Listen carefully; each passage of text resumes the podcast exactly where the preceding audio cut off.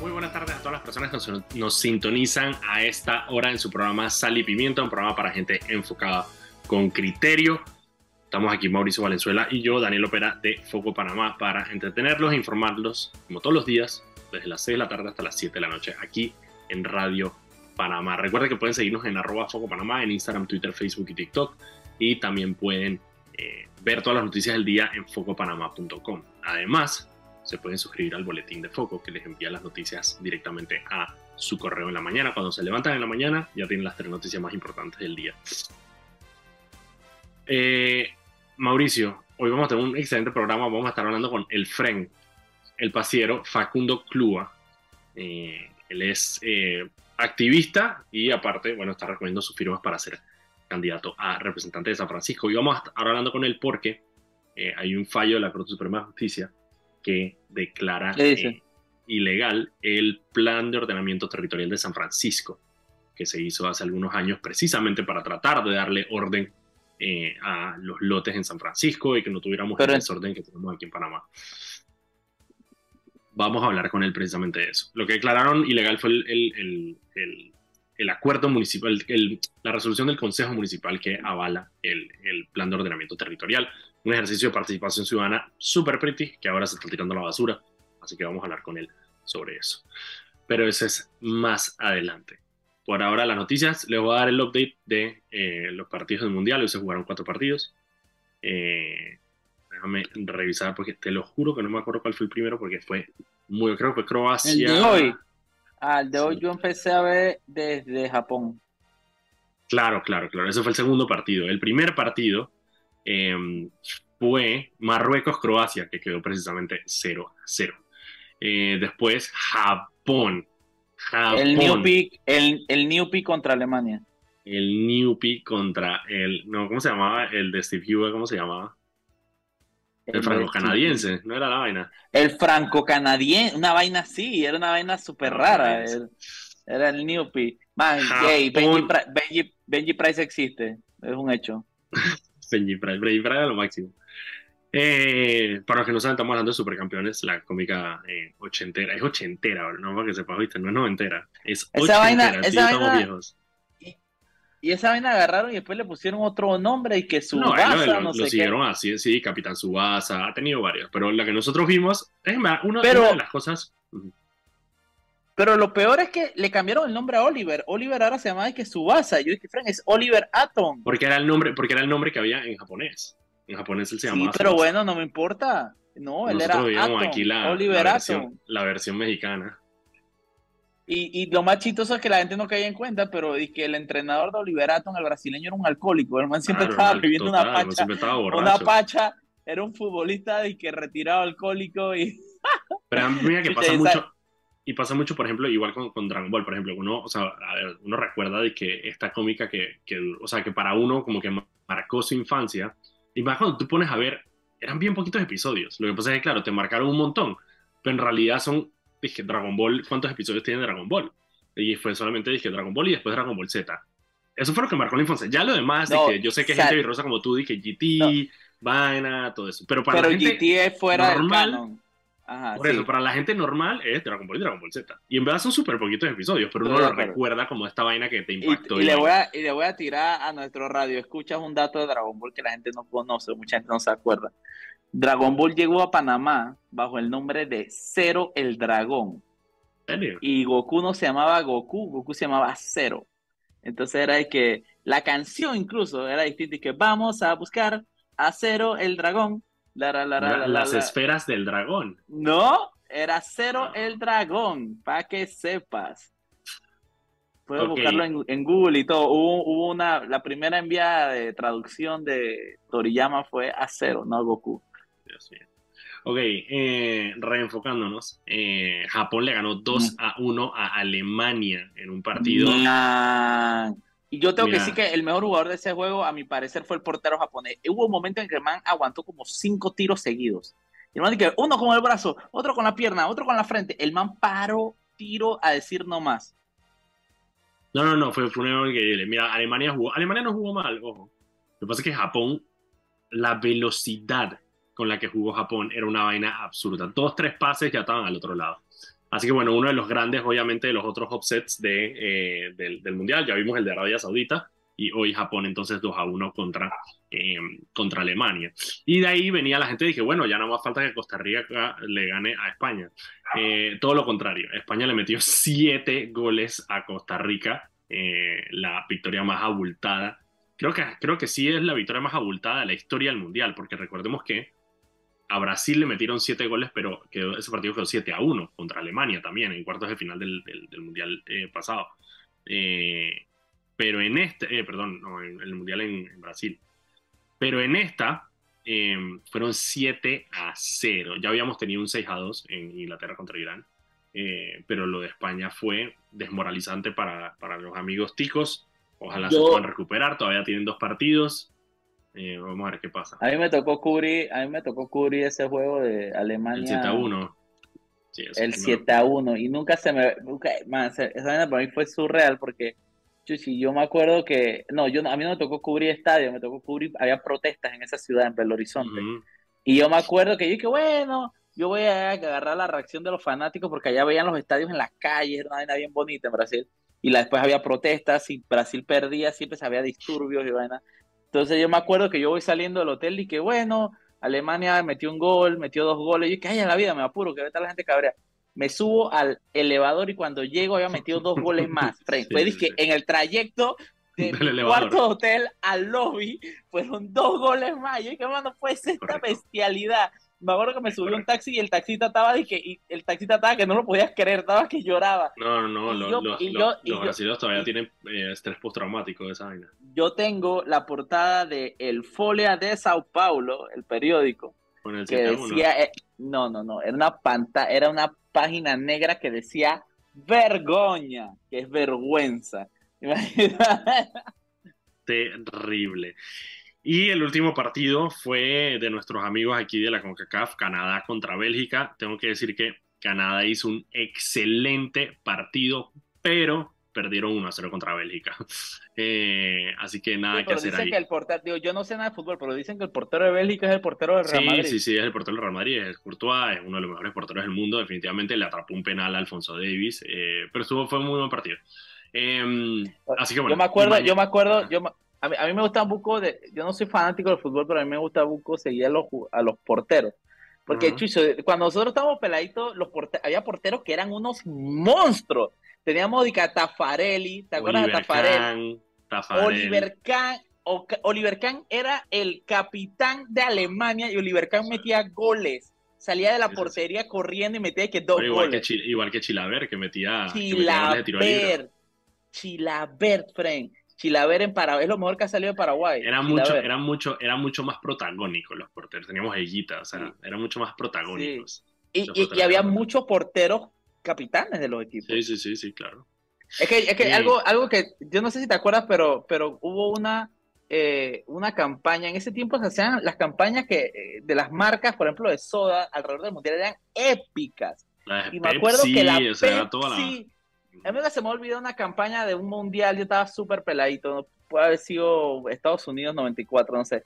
Ey, pero me acuerdo que salían unos vasos de Pepsi que tenían jugadores y nunca se me va a olvidar que mira, en ese tiempo todavía estaba Yugos, todavía existía Yugoslavia, porque había, yo, te, yo, ajá, me acuerdo porque estaba el jugador de Yugoslavia, se llamaba Mijatovic, nunca se me va a olvidar, yo tenía el vaso de Mijatovic, y también estaba uno de Davor Zucker, o Davor Zucker, claro. Man, eran jugadorazos, yo sí tripié esa etapa de los mundiales de peladito. Así estás de viejo que tú dije, bueno, eh, sí, el país que ya no existe en Exactamente, man, tenía el vaso de Yugoslavia, ya ese país no existe. Qué locura. Yo una vez conocí a un amigo, un amigo en la universidad que tenía su pasaporte yugoslavo todavía. Chuy, se eh, para museo. Mira, el, mañana se estrena, eh, se estrena Portugal, eh, el, el, el equipo de Cristiano Ronaldo, se estrena en el Mundial y también se estrena Brasil. Así que mañana Espérate, va a haber dos. ¿Cuál es, ¿contra, quién, ¿Contra quién juega Portugal? Portugal, juega Portugal gana, Portugal gana y Brasil ah, Serbia.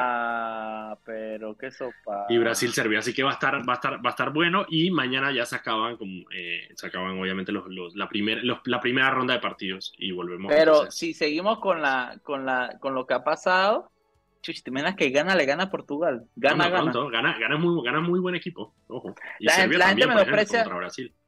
La gente menosprecia mucho esos equipos africanos, pero equipos como Camerún, Senegal, Ghana, esos manes tienen una preparación física que no tiene nadie. Entonces tú ves esos manes grandísimos, para acá abajo son unos negros inmensos, y los manes son de que chuchi, están todos los, los europeitos todos cansados ahí, con dolor de yegua, de que la lengua afuera, y está de que Mutumbo, el man está de que como si nada fresquito, de que dame más calor, ¿no? Y aparte están en, chuchi.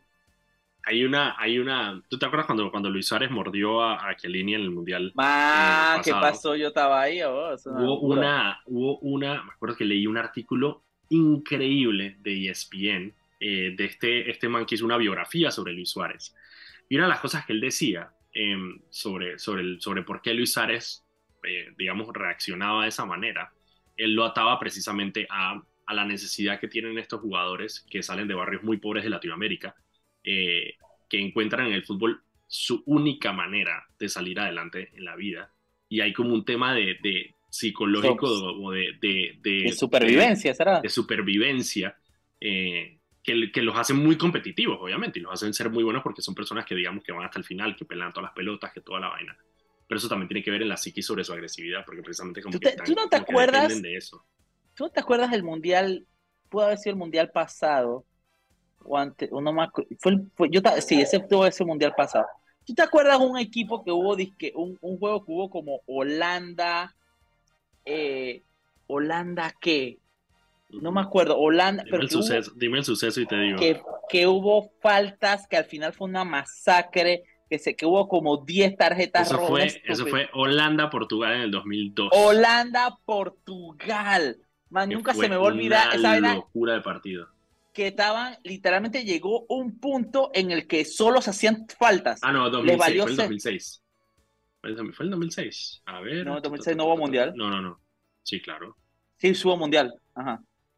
Sí. Pero más. Espérate, el artículo de Wikipedia se llama La batalla de Nuremberg. Ya la peste, esa no fue una bestialidad. Fueron, ya te voy a decir, cuatro tarjetas rojas y 16 amarillas. Sí, sí, sí, sí, sí, sí.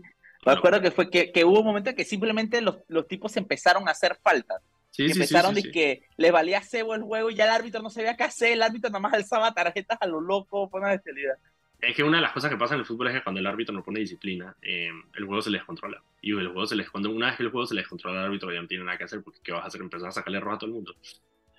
Son las 6 y 15, estamos hablando demasiado de fútbol, hay demasiadas cosas pasando en Panamá. Vámonos al cambio. A ver si la gente está hablando de fútbol. Es verdad, es verdad, es verdad. No, a mí me encanta el mundial, a mí me encanta el mundial y, y, y acaparo muchísimo. Pero, pero yo estoy, yo estoy tratando de hacer contenido en mi cabeza. Hoy me la he pasado todo el día y dije, ¿qué puedo hacer de fútbol en poco? Bueno, nosotros, en, nosotros en el Mundial pasaba el ñeque y el gallinazo hicimos el Mundial de la Corrupción. Sí. Lo podemos revivir. Puede ser, puede ser, puede ser. Vámonos al cambio y regresamos. Estoy en cero. Vámonos al cambio y regresamos.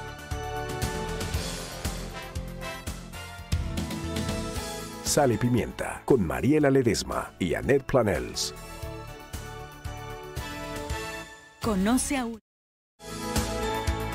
Y estamos de vuelta en su programa Sal y Pimiento, un programa para gente enfocada con criterio. Estamos aquí Mauricio Valenzuela y yo, Daniel Opera de Foco Panamá. Recuerden que pueden seguirnos en arroba Foco Panamá en Instagram, Twitter, Facebook y TikTok. Y también pueden seguir todas las noticias del día en focopanamá.com. Este programa se transmite en vivo por el canal de YouTube de Radio Panamá. Así que si está en el carro y se tiene que bajar por alguna razón, puede abrir YouTube y puede seguir escuchando el programa. Y además, queda guardado ahí para que lo pueda ver después. Y, en Twitter también. En Twitter también, en el Twitter de la cuenta de Radio Panamá, también lo transmiten en vivo por Twitter. Twitter ya no es Periscope, ¿no? Ya es Twitter solamente, porque antes por un rato era que Periscope era como que el, la, la vaina en vivo de Twitter, pero creo que ya simplemente es en Twitter. Y además, Ana Gabriela lo mete en Spotify para que usted lo pueda escuchar en la mañana. Yo, por ejemplo, cuando me levanto en la mañana, me gusta escuchar mis podcasts mientras estoy dije, haciendo desayuno, caminando por algún lado, lo que sea antes de irnos con eh, el programa, vámonos con Anet, que tiene unas palabras para nosotros. Adelante, Anet.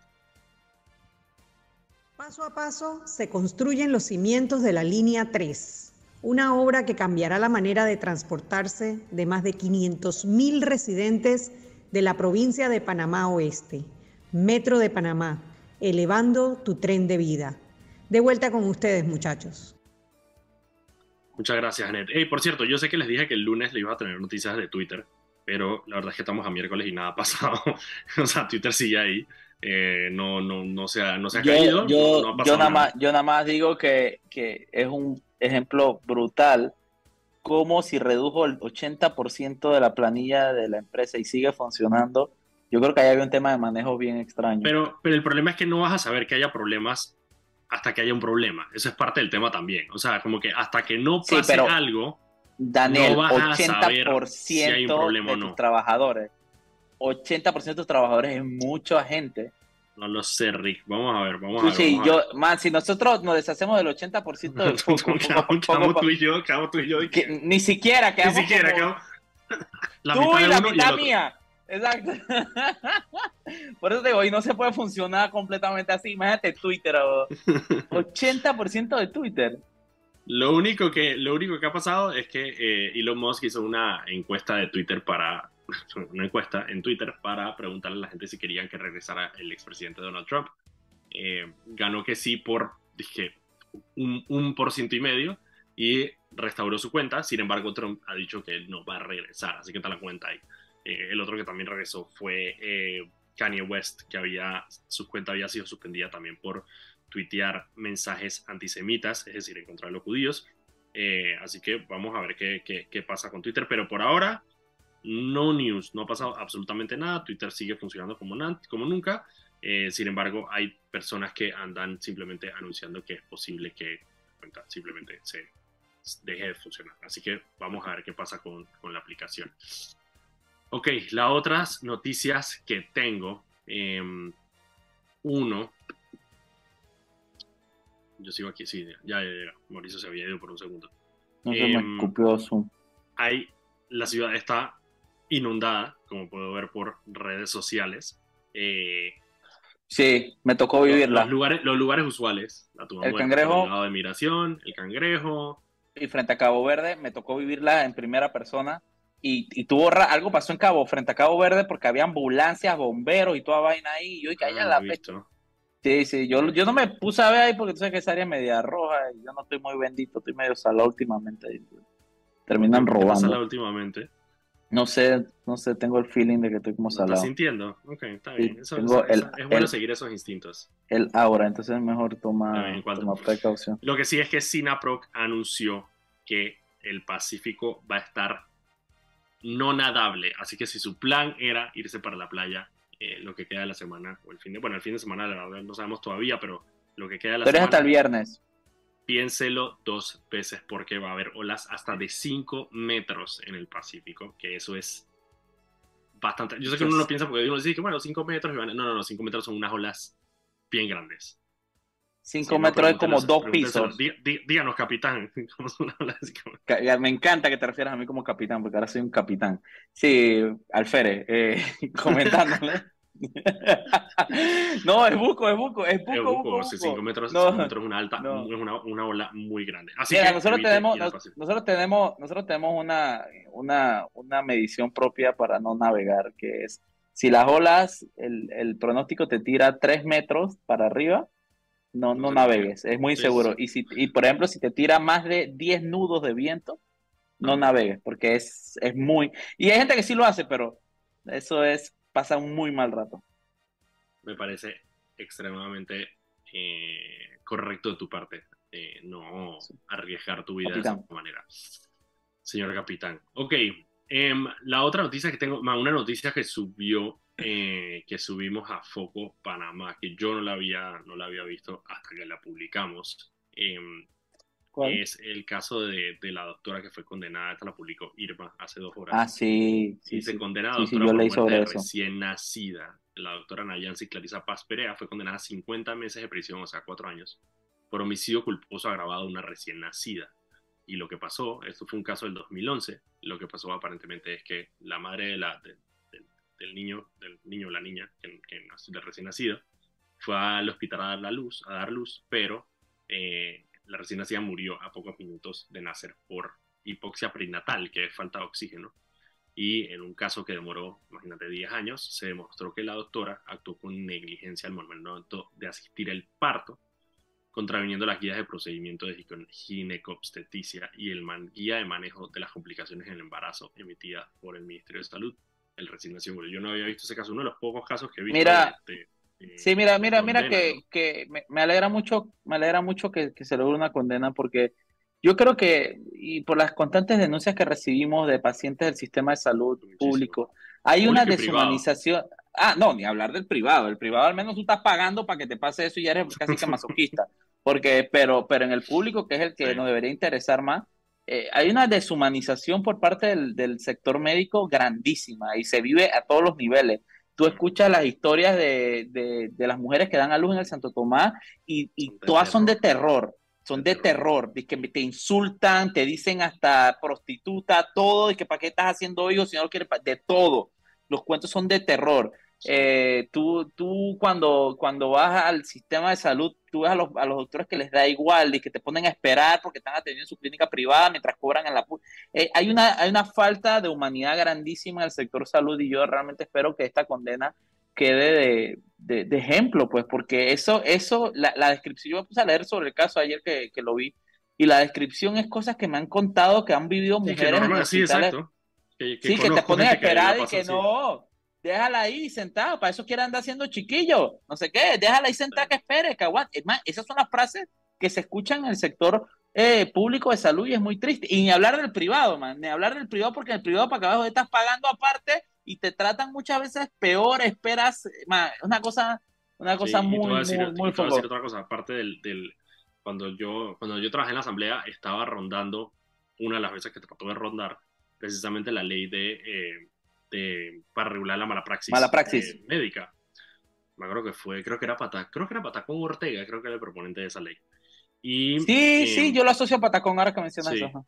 Y una de las, eh, uno de los problemas que había era que para que tú puedas tener un sistema de, de persecución del delito de mala praxis, tú tienes que tener peritos, tienes que tener doctores que estén dispuestos a hacer peritaje porque claro, ellos son los que conocen los procedimientos y son los que conocen y te pueden dar fe claro. cuando un doctor sigue el procedimiento no. El problema es que actualmente, en estos casos, los peritos son otros doctores.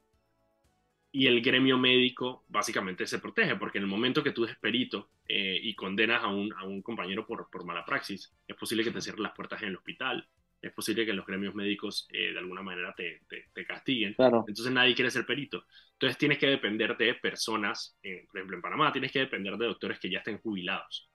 Y normalmente el peritaje no es sí, que muchas veces pueden personas que están un poco desactualizadas o personas que no necesariamente eso.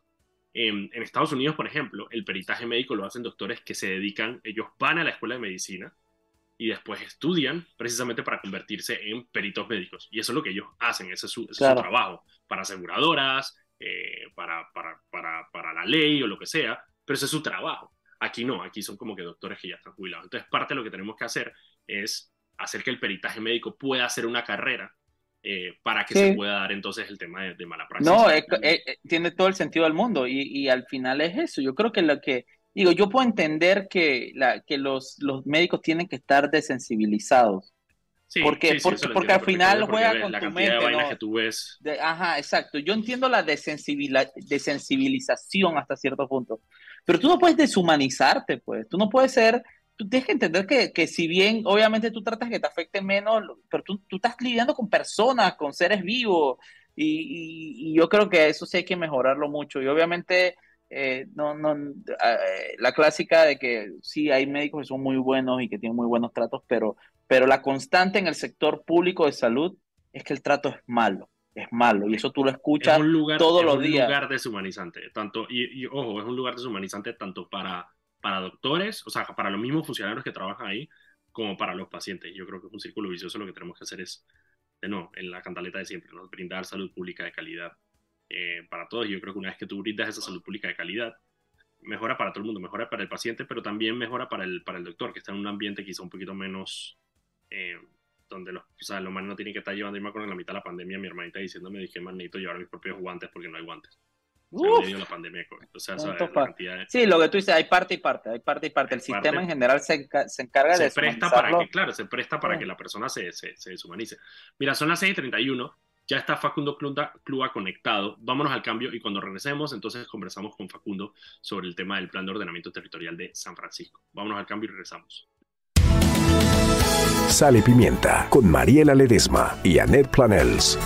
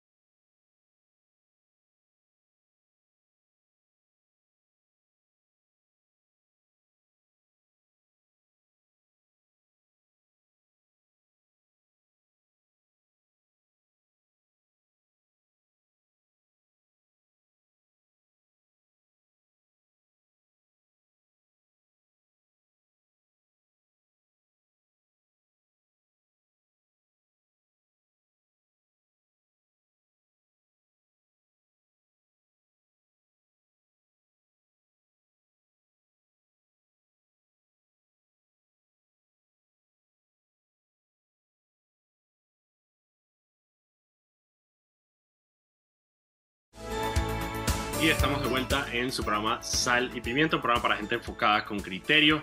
Recuerden que pueden seguirnos en arroba Foco Panamá en Instagram, Twitter, Facebook y TikTok. Y también puede ver todas las noticias del día en focopanamá.com. Antes de irnos con eh, el entrevistado, vámonos con Anet, que tiene unas palabras para nosotros. Adelante, Anet. Con Más Móvil y Claro conectados en la red más grande de Panamá, podrás hablar con más personas dentro de tu red.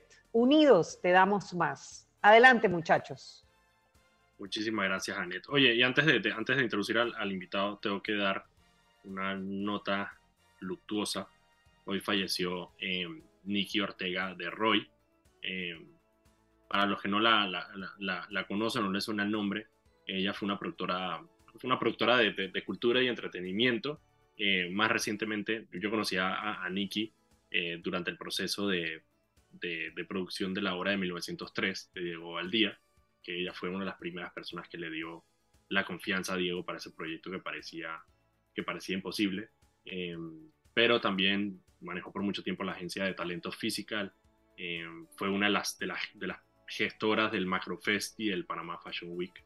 Eh, así que eh, una, un abrazo enorme a Juliet, a su hija eh, y a Roberto, su esposo.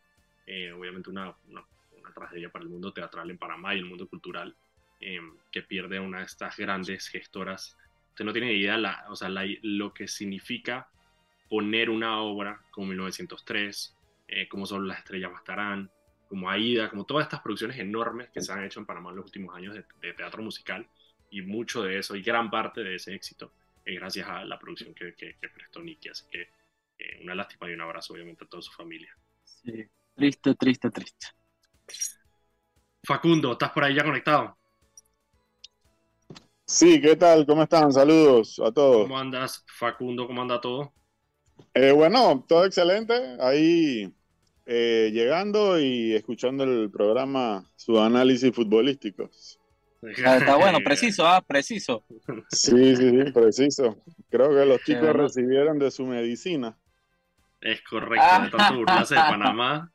Exacto. No, pero yo, yo, tengo un poquito de solidaridad con sea, hermanos son de esta área, pues yo sé que ellos no, ellos no, los quieren tanto, pero, pero, pero, pero, a veces es bueno eh, recibir de la propia medicina para, para ver a qué sabe.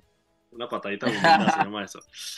Facundo, mira, te, te, te, invité al programa precisamente porque tú pusiste un tweet esta mañana eh, con algo muy preocupante, que era el tema de este, este fallo de la Corte Suprema de Justicia que declara ilegal el plan de ordenamiento territorial de San Francisco.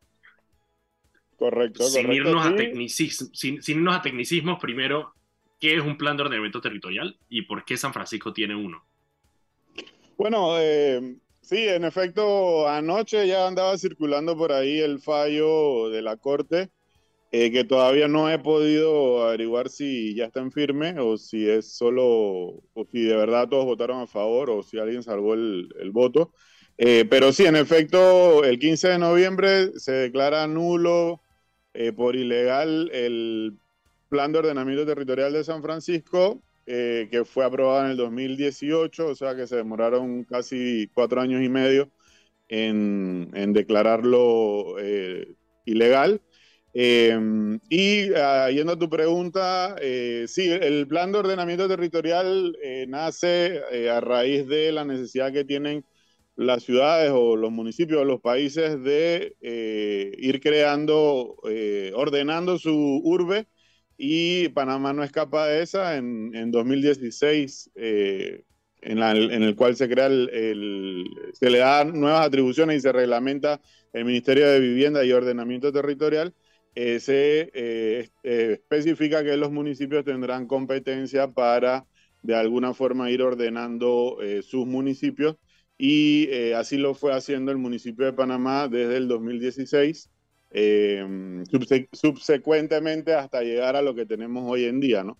Eh, yendo al fallo per se, yo Espérate, ahorita, ahorita, ahorita, ahorita, ahorita, hablamos del fallo, porque quiero primero sacar la parte del, del, ordenamiento territorial. Uno, San Francisco fue el primero que tuvo un plan de ordenamiento territorial a nivel de corregimiento, ¿no? Correcto, hay que especificar que es un plan parcial, o sea que eh, es un plan parcial que se iba a unir a lo que ya existiera para luego hacer un plan distrital. Claro, porque San Francisco fue el elegido. Pero San Francisco fue el elegido por Blandón porque era el que más, lo, a su juicio, lo que más lo necesitaba y así mismo lo dicen los considerando del acuerdo municipal. Ok, pero ¿en qué consiste un plan de ordenamiento? ¿Qué, qué, qué, regula? ¿Cómo funciona? para que la gente tal vez entienda.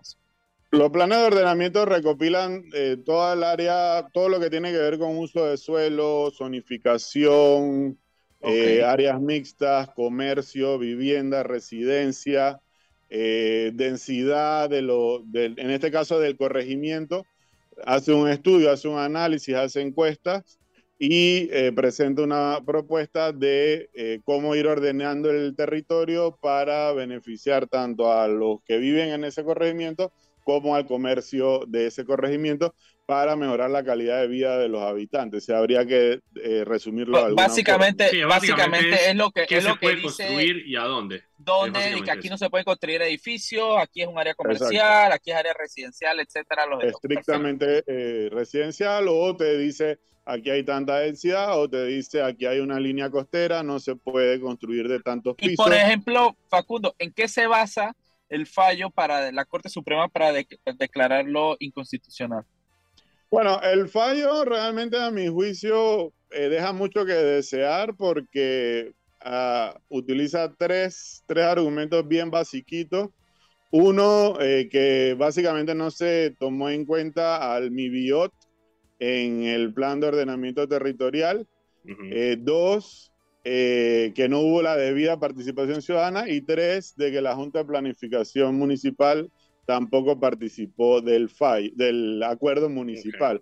O sea que básicamente está diciendo de que por un procedimiento o algo procedimental, procedimental, eh, procedimental se cae el, el acuerdo municipal. Eh, o sea que es el, el, plan local de ordenamiento territorial del alcalde Fábrega, el, el, el, que propuso el año pasado, también va a correr la misma suerte. Esa, era, eh, esa, era, mi pregunta, es cómo afecta esto al plan territorial que ya tiene el municipio de Panamá. Claro, para efectos del, del, plan local o para efectos del mismo San Francisco, lamentablemente, por eso yo hacía alusión a golpe bajo eh, en el tuit inicial, era porque eh, ya con el plan local se, se, derogaba o se subrogaba el plan de ordenamiento territorial de San plan parcial de ordenamiento territorial de San Francisco. O sea que ya la batalla estaba perdida para los habitantes de, de San Francisco. Espérate, espérate, espérate. ¿Cómo fue eso? ¿Cómo fue eso que me lo perdí? El plan, el plan, el plan, municipal que tiene fábrica eliminó de alguna manera o dejó sin efecto el que ya se había hecho. se subroga el plan de ordenamiento territorial de San Francisco el acuerdo municipal 94. O sea que ya lo derogaba o ya lo, se lo comía, por así decirlo. O sea que eh, el plan local de ordenamiento reemplazaba el plan de ordenamiento territorial. O sea que para, San, para efectos de San Francisco no es nada nuevo ni nada, eh, por así decirlo, llamativo. igual ya no está en efecto, pues. sí, no, está en efecto igual por, por otra razón. En, este caso no por, no por la corte, sino por fábrica, básicamente. Exacto. Lo que llama la atención del fallo es eso que les digo de que dicen que el MIBIOT no participó eh, y, y, no hay nadie en, en, el actual municipio que pueda tener un registro de que el MIBIOT participó eh, o no de alguna reunión del el plan de ordenamiento territorial, que a mi juicio no es verdad porque en las sesiones del Consejo Municipal ellos estaban ahí presentes. Eh, la Junta de Planificación Municipal, si bien es cierto, no hay registro tampoco misteriosamente de que participó en el plan de ordenamiento parcial de San Francisco, eh, sí fueron también a las sesiones del Consejo Municipal y sí iban en calidad personal, o sea que se está marcando un precedente de que si yo asisto a una reunión, aunque yo pertenezco a la Junta de Planificación Municipal, pero yo asistí de forma personal eh, y no de la Junta, eh, no, eh, no es vinculante. Y si la Junta de Planificación Municipal, a mi juicio, pues yo puedo estar equivocado, no soy abogado, no soy urbanista, no soy arquitecto, eh, si la Junta de Planificación Municipal ve que están eh, haciendo un plan de ordenamiento territorial de San Francisco y no emite juicio, a su juicio, entonces a, posteriori ellos no participaron de la, aunque los invitaron, pero ellos no participaron, ¿no? Sí, se pueden decir que fueron a título, a título personal. Se quitan un sombrero y se ponen otro. Se ponen el ciudadano. Y lo otro que llama la atención ahí es que eh, dice que no hubo la suficiente participación ciudadana que a mi juicio entonces también marcaría un precedente y marcaría jurisprudencia porque entonces todo lo que ha hecho esta administración o las anteriores administraciones no tiene participación ciudadana porque para el plan de ordenamiento territorial de San Francisco sí hubieron talleres, sí hubieron siete talleres para ser exacto, yo participé de dos. Y es que se la vaina, yo, me acuerdo, yo me acuerdo de los talleres. Sí hubo consultas, sí hubo hasta una reunión en áreas sociales, eh, incluso se publicó y todavía sigue publicado en la página web del, del municipio el plan de ordenamiento territorial eh, per se, ¿no? Pero entonces, ¿cómo deja eso a San Francisco y a otras áreas? ¿Qué, qué, está definiendo ahorita mismo la zonificación y el uso de los suelos? De, bueno, ahorita mismo, como le comenté antes a Daniel, eh, para los efectos y para los efectos del, fallo. el plan ya estaba. El plan ya estaba, eh, ya estaba derogado, subrogado. La pregunta es, la pregunta es, ¿qué pasa entonces? Digamos, a ver, lo que creo que lo que está preguntando Mauricio es, ¿qué, qué está rigiendo, rigiendo ahora mismo el, el, ordenamiento territorial en la capital? Bueno, el ordenamiento territorial de la capital lo sigue rigiendo el municipio de Panamá porque ellos tienen la competencia, el MIBIOT se la transfirió lo único que el fallo lo que dice es que no se choteó al MIBIOT o no se le consultó al MIBIOT, no se asesoraron con el MIBIOT, pero sí tiene la competencia. Entonces, lo que rige ahorita mismo es el Plan Local de Ordenamiento Territorial, aprobado en marzo del 2021, que básicamente eh, instauraba o, eh, hacía que el, uso de suelo, eh, todo fuera por densidad y no por, por vivienda, pues.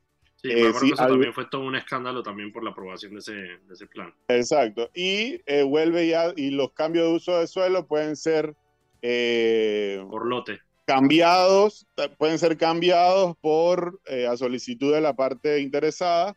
Eh, o sea que queda de nuevo abierta la llave para seguir adecuando el ordenamiento a conveniencia de, una, de un comercio o de un magnate, etcétera, etcétera, y no deja claro las áreas de zonas mixtas o zonas de residencia obligando a la gente a tener que convivir en áreas mixtas cuando eh, nunca fueron áreas mixtas o obligando a la gente a que siempre fue residencial ahora tener que eh, tener áreas mixtas de comercio, ¿no? Claro, claro, claro, claro. Eh, mira, Facundo, son las 6 y 47. Vámonos al cambio. Cuando regresemos, tengo un par de preguntitas más para ti. Excelente. También tu sombrero de, de precandidato. Vámonos al cambio y regresamos. Excelente.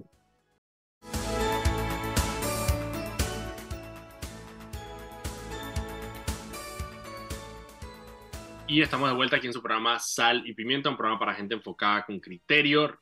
Recuerden que pueden seguirnos en arroba Foco Panamá en Instagram, Twitter, Facebook y TikTok. Y también pueden seguir todas las noticias del día en focopanamá.com. Hoy estamos conversando aquí con Facundo Clua. Él es activista, eh, también precandidato eh, por libre postulación a representante en San Francisco. Y estamos hablando con él precisamente de este fallo de la Corte Suprema de Justicia eh, que deja sin efecto el plan de ordenamiento territorial de San Francisco, tirándonos un poco para atrás eh, eh, en tema de ordenamiento territorial. Pero primero, antes de continuar la entrevista con este último bloque, vámonos con Anet, que tiene unas palabras para nosotros. Adelante, Anet.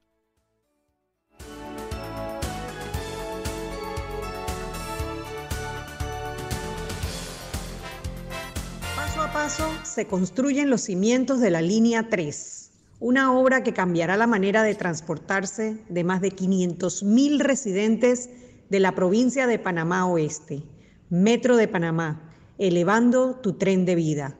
De vuelta con ustedes, muchachos. Muchísimas gracias, Anet. Eh, una, de las cosas, una de las cosas principales del plan de ordenamiento territorial, o sea, a ver, es esencial que la ciudad capital tenga ordenamiento territorial, sobre todo por mira, por calidad de vida de los ciudadanos eh, y porque eh, la ciudad crece, inevitablemente la ciudad crece. En algún momento Los Ángeles, que es un sector meramente industrial, en algún momento quedó, quedaba en las afueras de la ciudad, hoy queda en el corazón de la ciudad. Y no tiene sentido que tú tengas mulas entrando y saliendo por la tumba muerto, que es un área eh, entre, o sea, en, residencia, es meramente residencial y comercial. Toda la razón. Hay que empezar, hay que empezar a sacar esta, hay que empezar a sacar esas áreas.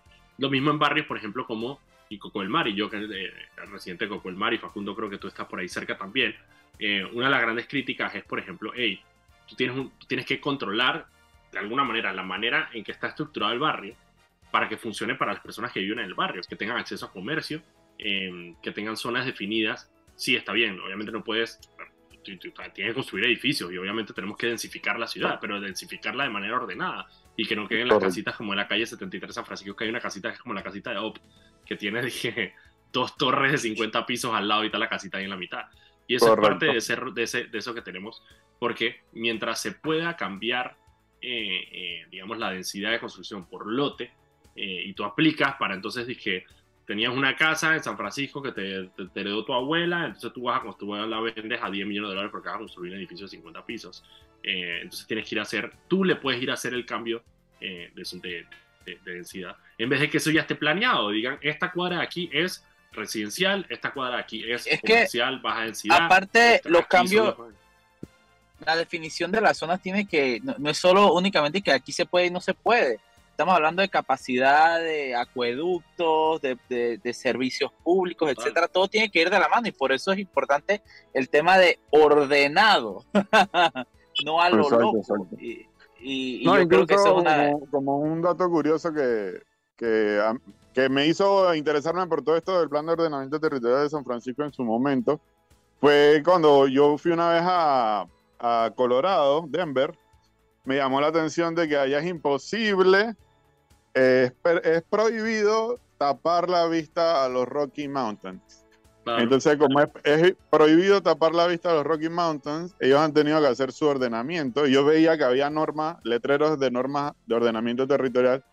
Y eh, por eso fue que me interesé cuando vi en San Francisco que estaban regulando los pisos y ponían la mayor cantidad de pisos en, calle- en, avenidas grandes, calle 50, por ejemplo, y ponían los edificios más chaparritos en, en, las, en la línea costera. Claro, Y ahí fue cuando me interesé por todo esto. Es correcto, tiene toda la lógica del mundo. Pasando Incluso, tema de- como otro Ajá. dato curioso, Dale, dale, dale. el 8 de abril del el 4 de abril del 2018 fue saliendo yo de la sesión del Consejo Municipal donde se aprobó unánimemente el plan de ordenamiento territorial con vítores, aunque hubo dos personas que se opusieron, eh, Mayol y Mayol y el arquitecto Tomás Sosa, que hoy es el actual director de planificación urbana, eh, salí a meter mis papeles como precandidato independiente a representante de San Francisco, motivado y emocionado por eh, lo que se venía para San Francisco. Poco sabía Facundo de lo que se iba a completar en San Francisco. Facundo, a- aprovecho que estás hablando, que hablaste de tu candidatura. Eh, ¿Tú sí pudiste entrar al app o a ti también te, te sacaron de tu de No, tu a mí también sigo suspendido por dos videos que están en duda. Eh, de esas Y lo algunos- curioso es que lo- yo no tengo activista nada más, yo soy mi propio esa, era, activista. esa era mi pregunta, que si tenías activista. No tienes activista, No, o sea, No solamente tengo- tú. ese- yo, era, yo mismo y yo sé cuáles fueron los videos, pero que el video entró como tarde. Eh, eh, fue, fue como un problema como de, de RAM, no sé qué fue lo que pasó. Es Y el video esa- entró como tarde. Ah, Ese es el, el desastre de toda esta situación. Hemos hablado con varios candidatos y muchos, por ejemplo, te dicen eso. Te dicen, man, yo, como tú, o sea, yo sé exactamente cuál es. Y fue que en ese momento, si se me fue el dedo y dejé de grabar Claro. antes de que la persona pudiera decir lo que fue a decir, y entonces ya Eso. se fue el video. O ¿sabes? O en sea- mi caso, yo empecé tarde y nada más se ve como que al final y yo le doy la gracia a la señora. Yo, yo me acuerdo clarito de ese video. Hasta se, Y- se ve el agradecimiento que le doy. Claro, y eso es un, un desastre. ¿Han tenido algún tipo de, de- de- de comunicación por parte de- de- del tribunal? Negativo, eh, te mandan una nota y dice que te avisarán para ir a ver, eh, a ver el video con un técnico de la UTP y que posterior a la, a la visualización del video se toma la nota de la decisión de si eh, eh, sancionarte o no y tú puedes apelar, pero hay que esperar a los técnicos de la UTP. Chuzo, Zula iba a pasar como dos semanas viendo videos. Exacto, por eso yo le decía antes a Daniel Lombana, eh, que es amigo mío, eh, que están metiendo a todo el mundo en la misma bolsa. Por lo menos a mí por dos Claro. videos me están metiendo en la misma bolsa de, De los que de le han- de gente los que que le tiene están quitando 7000 miles. videos en duda. Eso es lo que, eso es lo que 2000 videos verdaderamente en da. Eso es lo que verdaderamente da rabia, que es, eh, no importa si, de nuevo, yo lo, lo, conversaba casualmente con Daniel Lombana ayer en el programa, que solamente había dos posibilidades en esto, era eh, o el Tribunal Electoral estaba de alguna manera avanzando los procesos, eh, saltándose los procedimientos para suspender a las personas, o efectivamente se trataba simplemente, que es lo más probable, de negligencia por parte del Tribunal Electoral, que eh, se sobrepasó en su capacidad y simplemente lo que dijo fue suspendamos a todas las personas que tengan algún tipo de irregularidad eh, sin detenerse eh, a ver precisamente cuál es esa ir- irregularidad y sin, se- sin separar a las personas que genuinamente como tú Facundo y no tengo por qué, eh, por qué dudarlo eh, o personas que conozco con precandidatos con los que he hablado que precisamente dicen yo, yo estoy clarito de que fue lo que pasó y fue así, fue así, fue así, y fue que se me fue el dedo, y fue que se me quedé sin señal en ese momento, uno que se le apagó el celular en ese momento, o sea, todas estas situaciones, y sin embargo están metiendo a todo el mundo exactamente en la misma bolsa. Eso es, Sí, eso es falta de capacidad, plano y sí, sencillo. sí, sí.